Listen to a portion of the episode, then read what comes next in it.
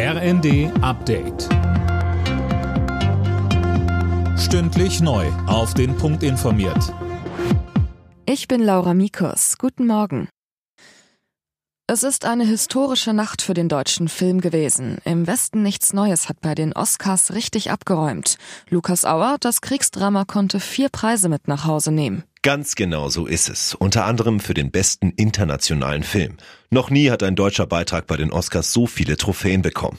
Größter Gewinner ist in diesem Jahr Everything Everywhere All at Once. Sieben Preise gab's für die Science-Fiction-Komödie. So wurde etwa Hauptdarstellerin Michelle Yeoh ausgezeichnet. Außerdem konnte sich Brendan Fraser über den Oscar für den besten Hauptdarsteller freuen, für seine Performance in The Whale.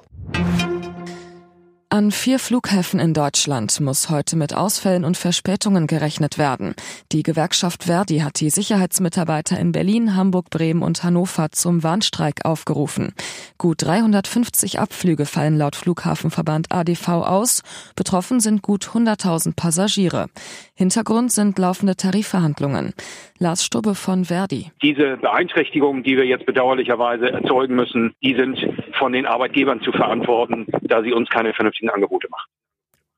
Dagegen sagt Janette Niemeyer vom Hamburger Flughafen. Man muss schon sagen, dass dieser Streik jetzt zum wiederholten Male und wirklich ganz bewusst auf dem Rücken der Passagiere ausgetragen wird.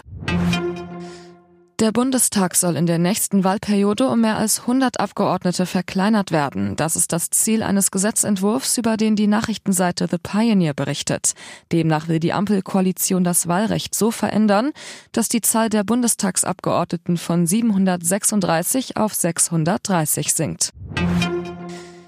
Die Corona-Impfungen haben Millionen von Leben gerettet. In Einzelfällen haben sie aber auch schwere gesundheitliche Schäden verursacht.